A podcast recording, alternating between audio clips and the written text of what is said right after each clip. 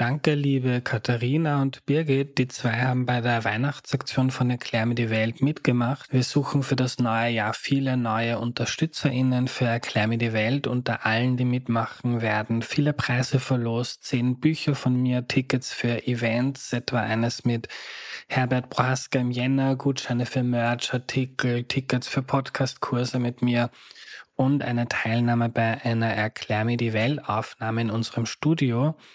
200 Supporter suchen wir, damit wir Erklär die Welt einen richtigen Boost geben können für mehr Events, Präsenz in Schulen mit Kurzvideos auf TikTok, YouTube und Co. Mit noch mehr Inhalten zu KI, Israel, China, Kunst, Literatur und vielem mehr. Erklär die Welt soll euch dabei helfen, die Welt mit wenig Aufwand besser zu verstehen. Macht mit auf erklärmir.at slash support, helft uns unsere Mission zu erfüllen und gewinnt nebenbei coole Preise. Eure Unterstützung macht einen riesengroßen Unterschied. Besucht erklärmir.at slash support und macht mit. Und wer nach Weihnachtsgeschenke sucht, es gibt bei uns viele coole Merchartikel zum Podcast, T-Shirts, Tassen, Jutebeutel und so weiter. Der Link, wo ihr euch das anschauen könnt, ist erklärmir.at slash shop.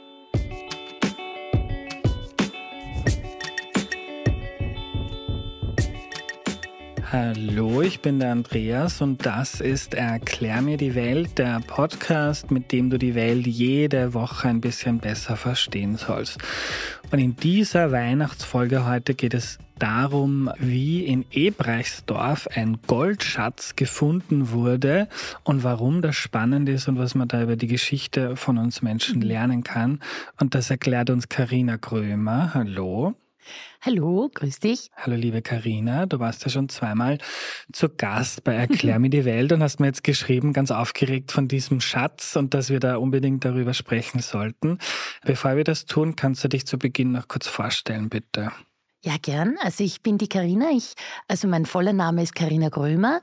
Ich bin die Direktorin der prähistorischen Abteilung im Naturhistorischen Museum und ich bin auch Forscherin und ich unterrichte auch an der Universität Wien, so quasi als Professorin und ich beschäftige mich mit Textilarchäologie, aber auch mit anderen Dingen, die die materielle Kultur unserer Vorfahren äh, betreffen. Und natürlich auch beschäftigte ich mich damit, wie man das Ganze dann gut an den Mann, an die Frau, an das Kind bringt. Mhm. Ja, wie im Podcast zum Beispiel. Gerne. Karina, diesen Schatz, wo hast du da gebuddelt? Wo hast du den gefunden? Also ganz ehrlich gesagt, ich habe das nicht äh, ausgebuddelt und ich habe ihn auch nicht gefunden, sondern das hat die Firma Novetus gefunden. Das ist eine professionelle Grabungsfirma, die von archäologischen äh, Archäologen geleitet wird und auch von Archäologen quasi durchgeführt wird, die mhm. Ausgrabungen. Und die sind beauftragt worden von der ÖBB, weil die ÖBB nämlich eine neue Eisenbahn Strecke baut, jetzt eh schon seit etlichen Jahren, und zwar die sogenannte Pottendorfer Linie, also so von Wien dann nach Süden. Und da wusste man schon, dass im Bereich Ebreichsdorf, dass man da schon vorher Funde gefunden hatte. Also da war schon ein bisschen was bekannt vom Bundesdenkmalamt. Und weil man das wusste, wurde eben vor der Baustelle für die ÖBB-Bahnbau dann Archäologen beauftragt, die sich das ein bisschen näher anschauen mhm. sollten. Ja, und beim sich näher anschauen sind dann unglaubliche Dinge aufgetaucht, weil nicht nur dieser Goldschatz, über den wir dann gleich sprechen werden, sondern eben auch alle möglichen Siedlungsstrukturen. Also die Leute haben in Pottendorf, äh, also in, an, entlang der Pottendorfer Linie, vor allem dort am Bahnhof Ebreichsdorf, am jetzigen, schon seit der Jungsteinzeit gewohnt. Also man hat jungsteinzeitliche Siedlungen gefunden, dann hat man alle möglichen anderen Strukturen und vor allem dann aus der Spätbronzezeit eine riesengroße Siedlung mit mehreren Häusern und auch mit so ein bisschen, ja, lokalem Kultgeschehen, wo der mhm. Goldschatz dazugehört. Und dann gibt's auch noch spätere ja, Siedlungsfunde. Kurz, ja, damit wir die Zeit ein bisschen im, im Blick haben. Spätbronzezeit, Jungsteinzeit, was für Jahre waren das circa? Also das Wichtigste für Ebrechtsdorf ist die Spätbronzezeit und das ist so plus minus das 13. Jahrhundert vor Christus bis zum 9. Jahrhundert vor Christus. Mhm. Also das ist mal das, wo auch der Goldschatz herkommt und der Goldschatz selbst datiert so zwischen 1100 und 1000 vor Christus. Mhm. Okay, man wusste da in Ebrechtsdorf, da haben wir schon mal was gefunden. Da mhm. war vor vielen tausend Jahren, da haben Leute gelebt und das interessiert uns, da kann man was mhm. lernen über die. Und darum schauen wir uns das genauer genau. an. Genau. Also solche großen Bauvorhaben, wie es eben zum Beispiel so Bahnbauten oder auch Straßenbahnbauten sind, die haben ja vorher immer so bestimmte Stadien, die sie durchlaufen müssen. Also da gibt's die Umweltverträglichkeitsprüfung und wie es mit dem Wasserschutz ist und so weiter und so fort. Und es gibt auch immer äh, die Prüfung eben durch das Denkmalamt, weil man schon relativ genau weiß, durch den Denkmalamtskataster Österreichs, wo in welchen Gegenden mal sozusagen Fundhoffnungsgebiete sind. Und in diesem Bereich südlich von Wien, da wissen wir, dass schon seit immer es Leute dort gegeben hat, die dort irgendwelche Tätigkeiten gehabt haben. Das wissen wir, weil zum Beispiel irgendwelche Heimatforscher vielleicht irgendwann mal auf den Äckern irgendwelche Scherben aufgelesen haben oder weil bei anderen Bauvorhaben beim Hausbau oder sonstiges mal vielleicht irgendwas gefunden worden ist. Dann zusätzlich gibt's auch sogenannte Prospektion. Das heißt, man kann mit Geomagnetik oder Luftbildarchäologie quasi in den Boden reinschauen. Das ist total spannend. Also das ist so, wie man mit Röntgen auch quasi in mhm. den Menschen reinschauen kann und dann die innenliegenden Strukturen, also die Knochen sich anschaut, kann man mit der Geoelektrik äh, schauen, ob es irgendwo im Boden mal irgendwelche Störungen gab. Sprich, ob der Mensch da irgendwo schon mal Löcher ausgehoben hat oder vielleicht eine Mauer irgendwo rumsteht und so weiter. Mhm. Mhm. Und auch das hat man natürlich gemacht in diesen Zonen, wo man eh schon wusste, da ist was. Und da schon bei den Prospektionsmethoden wusste man, es ist eine riesengroße Siedlung. Und dann hat man es ausgegraben. Und beim Ausgraben ist natürlich auch so, dass man da sehr große Flächen vor sich hat. Das hat mehrere Jahre gedauert, diese Ausgrabungsarbeiten entlang der Pottendorfer Linie. Und es sind Wahnsinnsfundmaterialien. Also alleine vom Fundort Ebrechtsdorf gibt's also in der Größenordnung 300 Bananenkisten voll Fundmaterial. Ja. Das sind Bronzegeräte, das sind Keramiken, das sind Steingeräte und so weiter und so fort. Also das ist schon sehr, sehr massiv, was man da entdeckt mhm. hat. Es war eine riesengroße Siedlung dort. Und wie kommt die unter die Erde? Die hat ja niemand zugeschüttet, oder?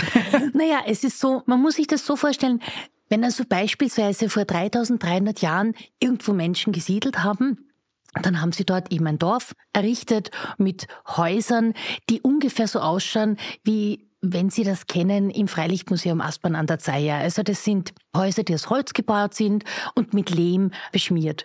Das heißt, wenn dieses Dorf dann verlassen wird oder vielleicht niederbrennt oder sonst irgendwas, dann verfällt das Ganze und dann wird es einfach wieder überwuchert. Und dadurch, dass sich quasi die Natur diese Zone dann wieder zurückhält, dann wird natürlich wieder neuer Humus gebildet und so weiter. Und so verschwindet es mhm. eben ein bisschen im Boden. Und alles, was das Aufgehende ist, nachdem es ja keine Steingebäude sind, ja, das verrottet halt einfach. Also so, deswegen kann es sein, mhm. dass eben Dinge im Boden verschwinden. Und dann gibt's natürlich auch immer wieder Stürme, die irgendwie Löss anwehen oder Sandverwehungen. Also es wird einfach mit der Zeit überdeckt.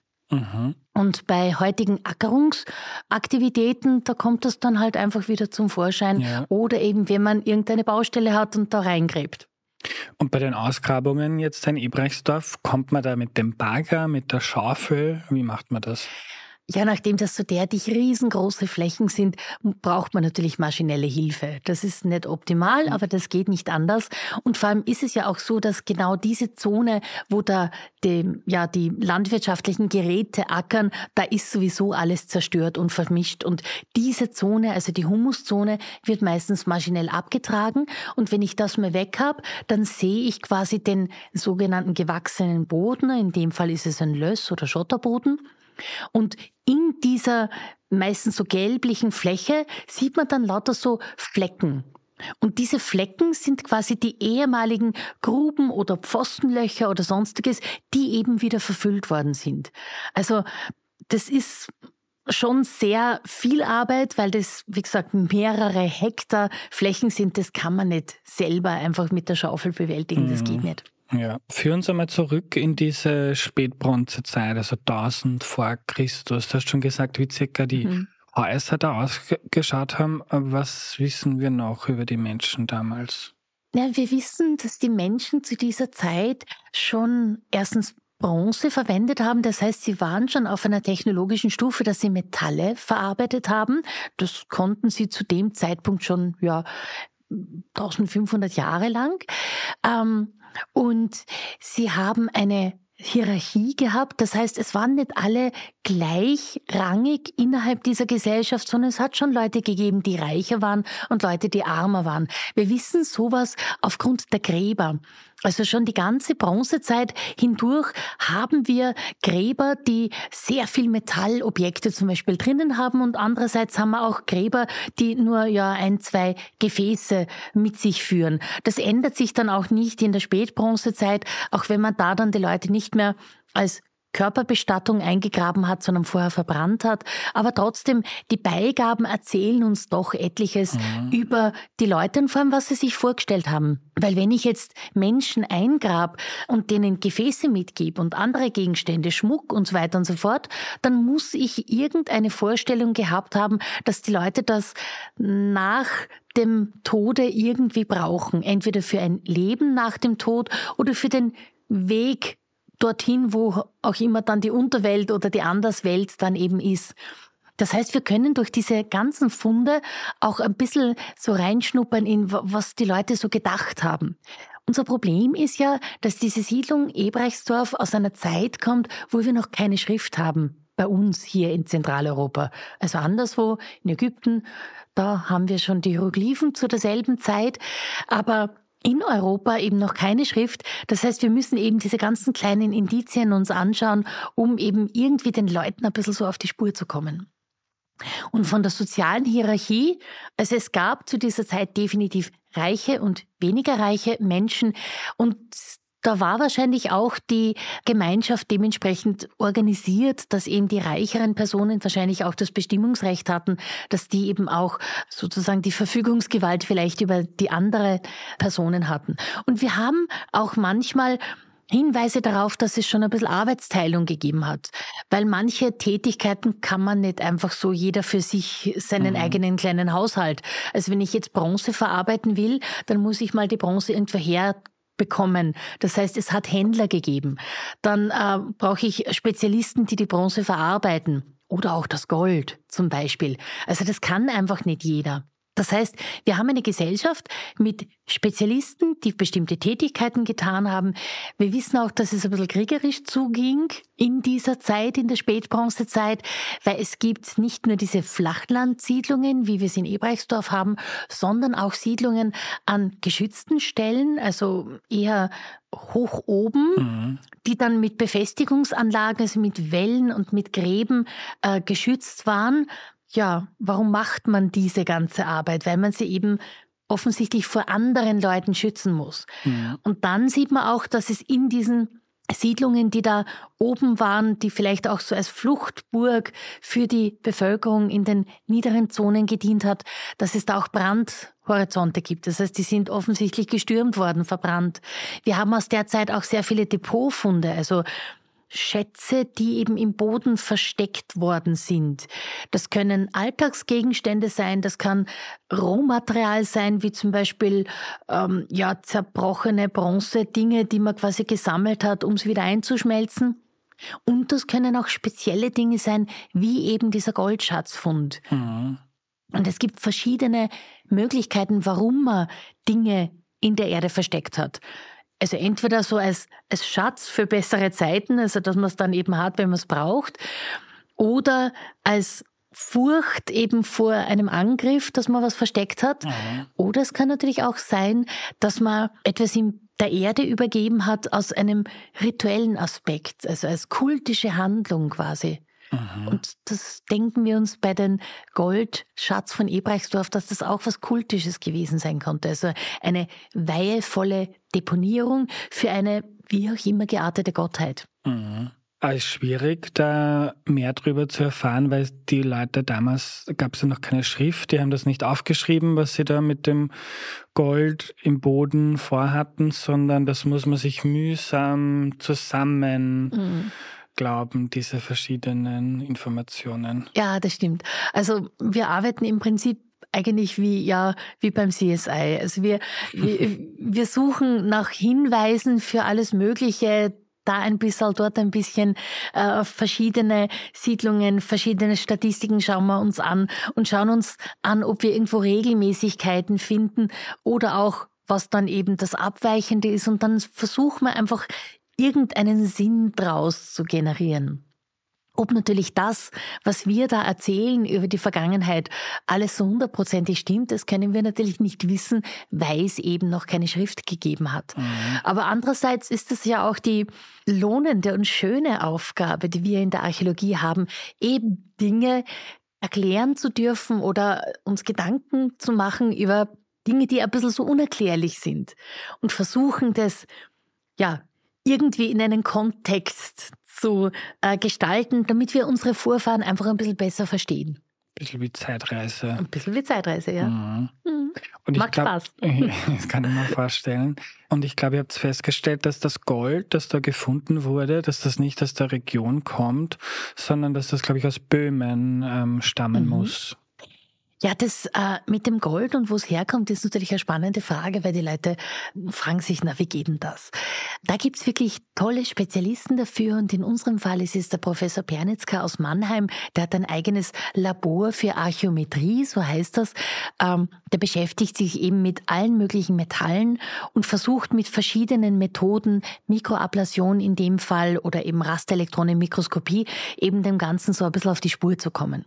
Beim prähistorischen Gold ist es so, dass es äh, pures Gold verwendet worden ist in diesem Fall.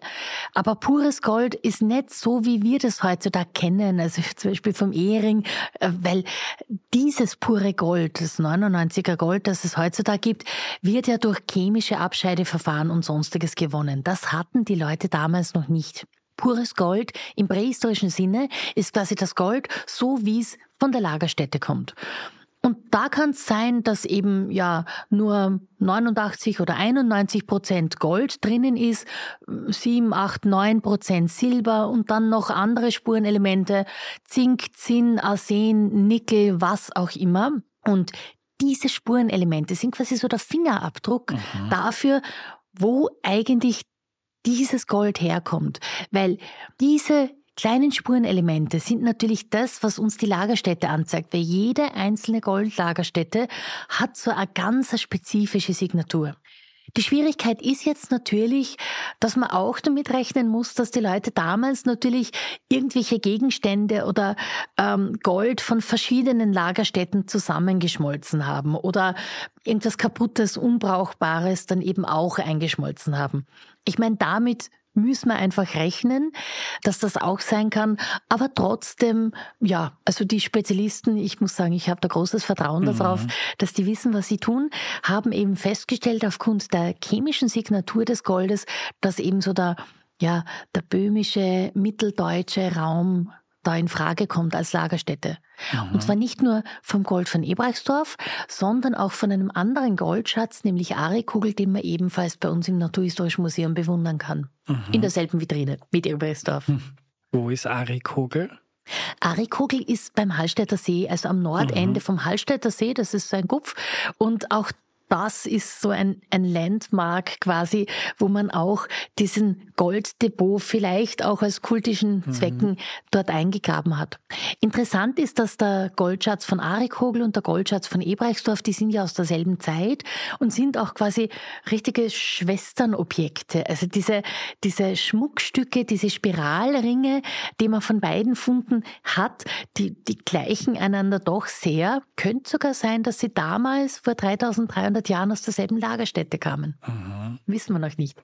Du, wie kann ich mir das vorstellen? So viele tausend Jahre zurück, wie hat das Gold da hunderte oder tausende Kilometer zurückgelegt? Mhm. Die Händler sind da am Pferd mhm. geritten, haben das getauscht? Naja, ob die Leute wirklich am Pferd geritten sind, ist die Frage.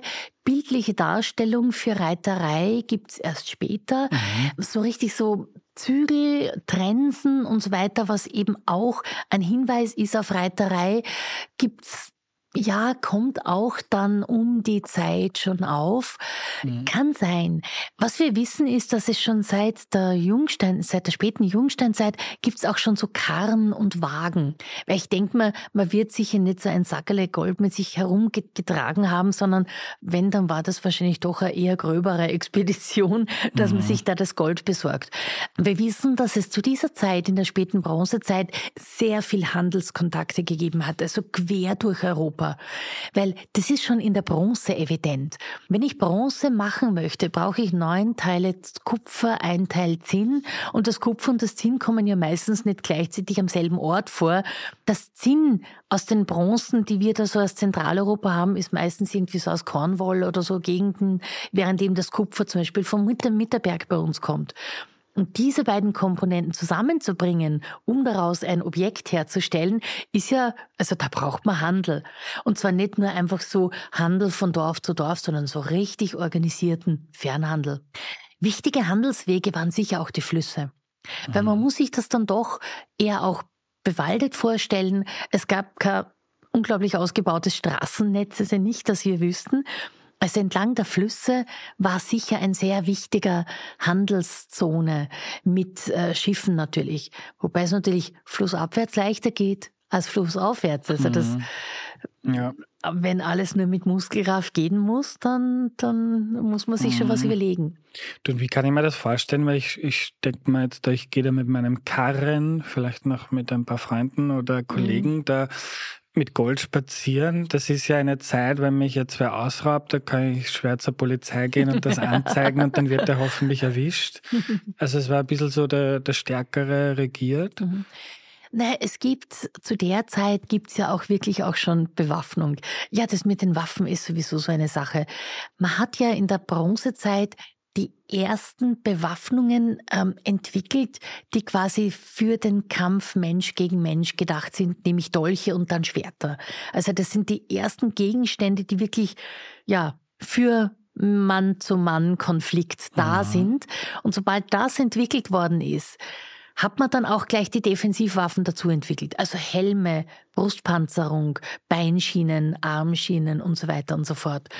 Und man kann sich durchaus vorstellen, dass natürlich diese Expeditionen, wo man wertvolle Rohmaterialien dann quasi über weite Strecken transportiert hat, wahrscheinlich auch von einer bewaffneten Truppe begleitet worden sind. Das ist durchaus möglich.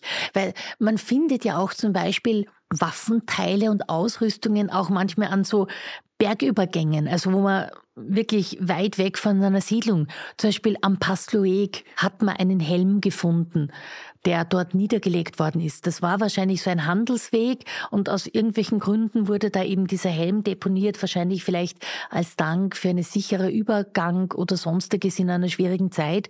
Das heißt, Leute waren definitiv mit Waffen auch an diesen ganzen Zonen unterwegs. Wir können die Handelswege teilweise rekonstruieren, indem man sich eben anschaut, wo im unwegsamen Gelände weit ab von irgendwelchen Siedlungen findet man eben Gegenstände und welche sind denn das?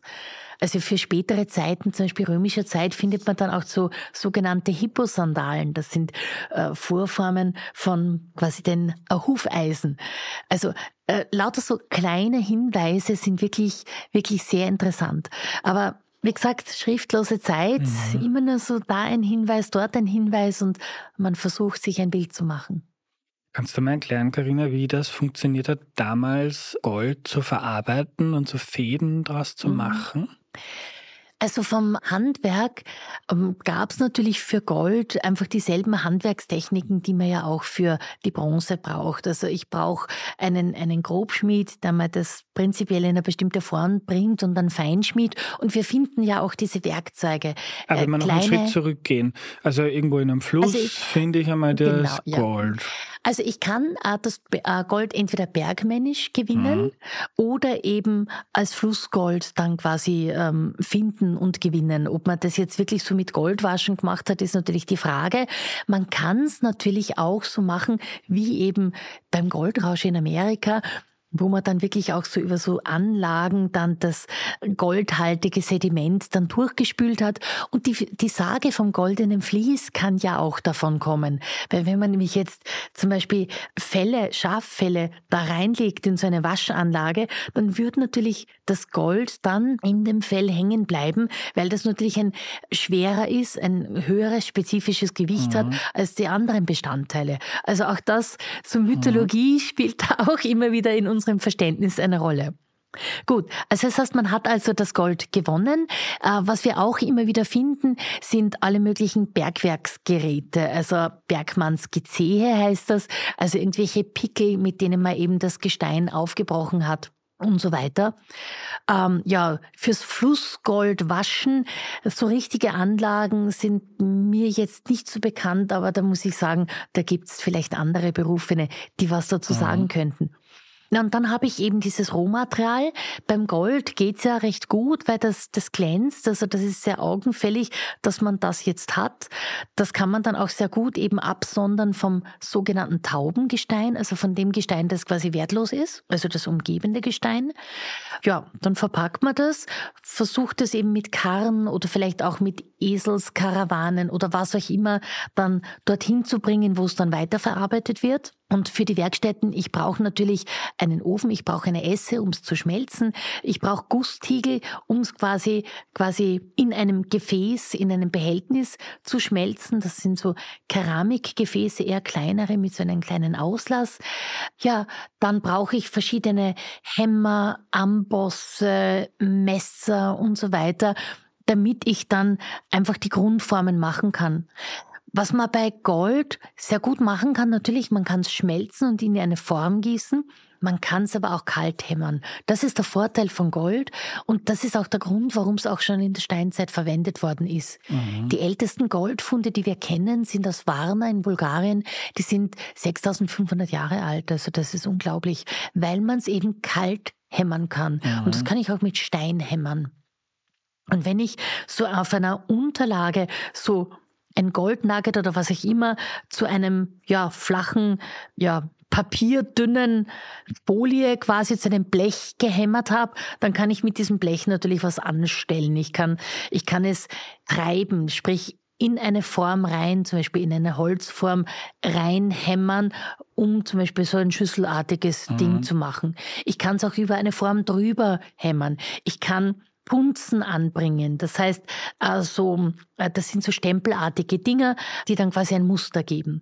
Ja, ich kann es natürlich auch schneiden. So wurden vielleicht auch diese Fäden gemacht, um kleinteiligere Dinge zu gewinnen. Und dann kann ich es natürlich auch immer wieder schmelzen, um es auch aneinander zu fügen. Also da gibt es verschiedenste Methoden, die im Prinzip ja in dem Goldschmiedehandwerk noch immer teilweise mhm. angewendet werden, auch wenn man mit Bunsenbrenner arbeitet und nicht am Herdfeuer. Ja. Also, ja. Aber spannend ist, viel hat sich verändert in der Zeit seither, aber Gold war damals wertvoll und ist es auch heute. Ja, auf jeden Fall. Gold ist, hat einen großen Wert, weil es auch selten ist. Natürlich ist Seltenheit ein, ja, auch ein großer Gradmesser dafür, warum etwas wertvoll ist, weil sonst hätten wir ja genug davon. Und Gold hat natürlich eine wunderbare Eigenschaft, weil es einfach glänzt. Es glänzt wie die Sonne und es ist auch sehr, ja, beständig. Wenn ich zum Beispiel jetzt Bronze habe und das sehr stark poliert, dann glänzt es auch ungefähr so bisschen mit einem Rotstich, aber trotzdem, mhm. es glänzt auch ungefähr so.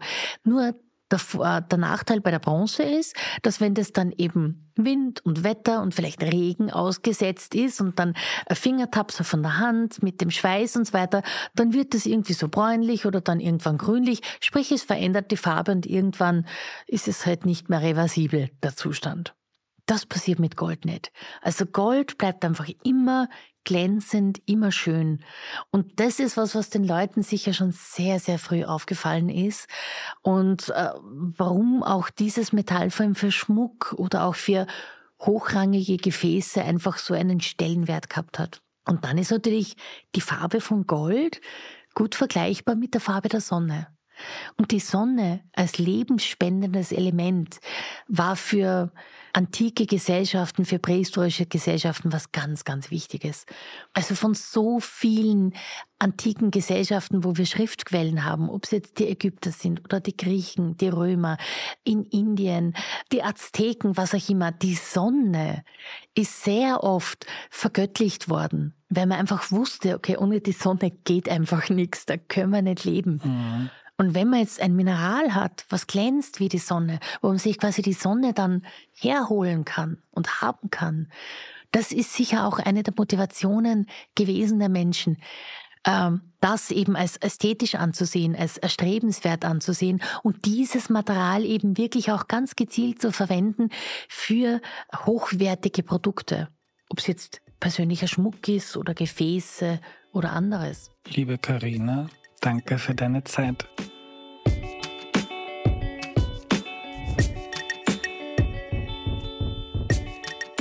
Was nehme ich mir mit? Für mich ist das immer wieder faszinierend, wie fortgeschritten manche Völker und Siedlungen schon vor 3000 Jahren waren. Also diese großen, weiten Handelswege, die Verarbeitung von Gold zu dünnen Fäden und zu Schmuck. Mich fasziniert das, dass das in der Bronzezeit schon alles möglich war. Auch das Gold über so viele tausend Jahre eine ähnliche Rolle und Wertschätzung bei uns Menschen hatte, nämlich ein edles, wertvolles Metall, das man als Wertanlage, aber auch als Schmuck verwenden kann. Das finde ich auch sehr, sehr interessant, dass das so eine historische Konstante ist. Wenn du die heutige Folge mochtest und Karina gerne zuhörst, dann kannst du das auch noch in zwei anderen Folgen tun, in denen Karina zu Gast war. Es ist einmal Folge 238, letztes Weihnachten. Da ging es darum, wo das Christkind und der Weihnachtsmann eigentlich herkommen. Gibt es wirklich interessante historische Bezüge. Und in Folge 125 hat Karina mal ganz grundsätzlich die Geschichte der Kleidung erklärt. Unser Angebot bei Erklär mir die Welt ist, ihr versteht die Welt mit wenig Aufwand besser. Wenn euch das hilft, dann unterstützt den Podcast bitte auf erklärmir.at slash support und schaut mal im Shop vorbei auf erklärmir.at slash shop. Gibt's T-Shirts, Pullis, Jutebeutel oder Hefall für Erklär mir die Welt Fans. Ihr könnt auch die Erklär mir die Welt News gratis abonnieren per E-Mail, Signal, WhatsApp oder Telegram. Einfach auf erklärmir.at slash news gehen. Da gibt's Infos über Gewinnspiele, Events, neue Folgen, Fragen, Aufrufe und alle Tipps von mir, also Bücher, Filme, Serien und andere Dinge, die ich auch empfehlen kann. Außerdem haben wir einen Discord-Channel zum Connecten untereinander und wir bauen auch gerade einen YouTube-Channel auf. Ihr könnt dort alle Aufnahmen seit Mai 23 auch mit Video anschauen, wenn euch das interessiert. Kurze Ausschnitte davon gibt's auch auf TikTok oder Instagram und wir sind natürlich auch auf Facebook, also wo auch immer du bist, du kannst dich mit Erklär mir die Welt connecten und mehr über unsere Arbeit und Inhalte erfahren. Danke an Sidonie Sagmeister, Missing Link, Audio Funnel und DoMotion. Wir hören uns nächste Woche am Dienstag, da kommt dann eine Folge über Flüsse. Wo fangen die an? Wo hören sie wieder auf? Und was passiert eigentlich dazwischen? Bis dahin eine gute Zeit, euer Andreas. Loftsburg.